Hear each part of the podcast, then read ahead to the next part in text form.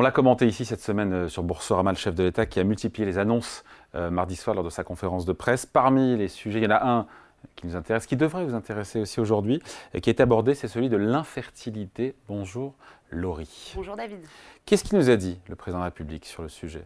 Alors notre France sera plus forte par la relance de sa natalité. Ce sont les mots euh, prononcés par Emmanuel Macron mardi lors de sa conférence de presse, au cours de laquelle il a notamment annoncé un grand plan de lutte contre l'infertilité, avec la création euh, d'un congé naissance qui va venir euh, donc remplacer le congé parental tel qu'on le connaît aujourd'hui. Et si cette annonce tombe à pic, eh bien c'est parce qu'elle a été faite quelques heures après la publication du bilan démographique annuel de l'INSEE, qui révèle une baisse vertigineuse et préoccupante du nombre de naissances en France en 2023. Voilà, qu'est-ce que nous dit ce rapport concrètement de l'INSEE?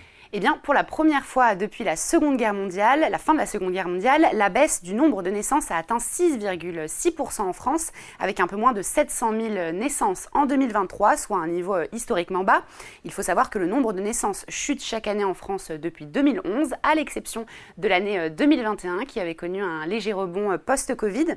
Résultat, la France comptait au 1er janvier 2024 60 millions d'habitants, soit une hausse de 0,3%. Et cette population... 68 millions d'habitants. Pardon, excusez-moi, 68 millions. On manque sinon. Exactement. Et cette population, donc, elle est vieillissante.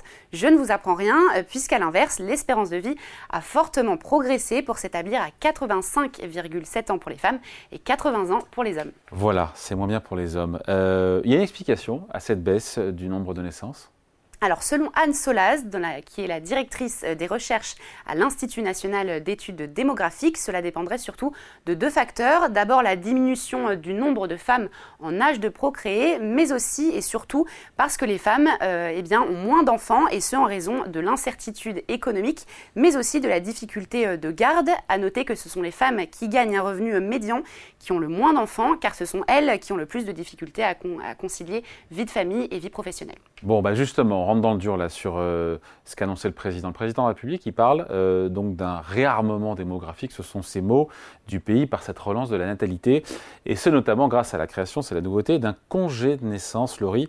Euh, mais d'abord déjà, qu'est-ce qui pose problème avec le, le congé parental tel qu'il est aujourd'hui, tel qu'il existe aujourd'hui? Alors le congé parental qui existe depuis 1977 permet donc aux parents de réduire leur temps de travail ou de s'arrêter de travailler euh, complètement pour s'occuper de leurs enfants tout en percevant euh, un revenu. Il peut être pris en plus du congé euh, maternité ou paternité. Il varie en fonction du nombre d'enfants et peut être renouvelé deux à cinq fois pour une durée maximum de trois ans.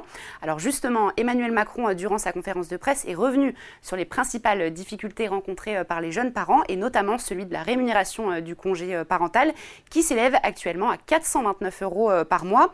Une rémunération qui est jugée donc euh, insuffisante et qui pourrait donc expliquer que les parents y ont de moins en moins recours. Bon, concrètement, Laurie, à quoi va ressembler bah, justement ce congé de naissance? Alors il faut savoir que la baisse du nombre de bénéficiaires s'accompagne d'un écart très marqué entre les hommes et les femmes, puisque le congé parental est davantage pris par les femmes. Ce n'est pas une surprise qui représente 98% des bénéficiaires.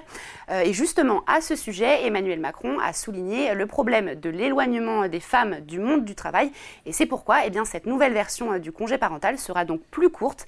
Euh, pour éviter une fracture, le président a évoqué euh, une durée de six mois en cumulé avec le congé maternité ou paternité.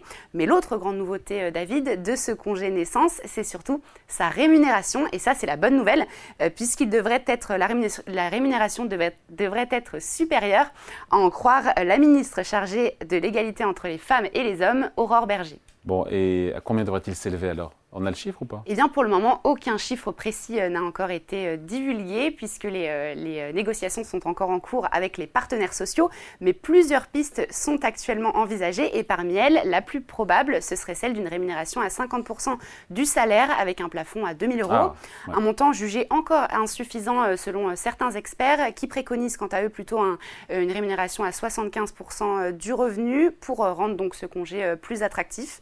Enfin, en ce qui concerne le calendrier, eh bien, il est encore lui aussi à confirmer. Mais Aurore Berger avait déjà évoqué en novembre euh, une mise en place donc de ce congé naissance dès 2025. 2025, année du congé naissance peut-être, et année aussi de la baisse d'impôts à 2 milliards d'euros euh, sur les classes moyennes annoncées cette semaine par le président de la République. Merci Laurie. Merci David.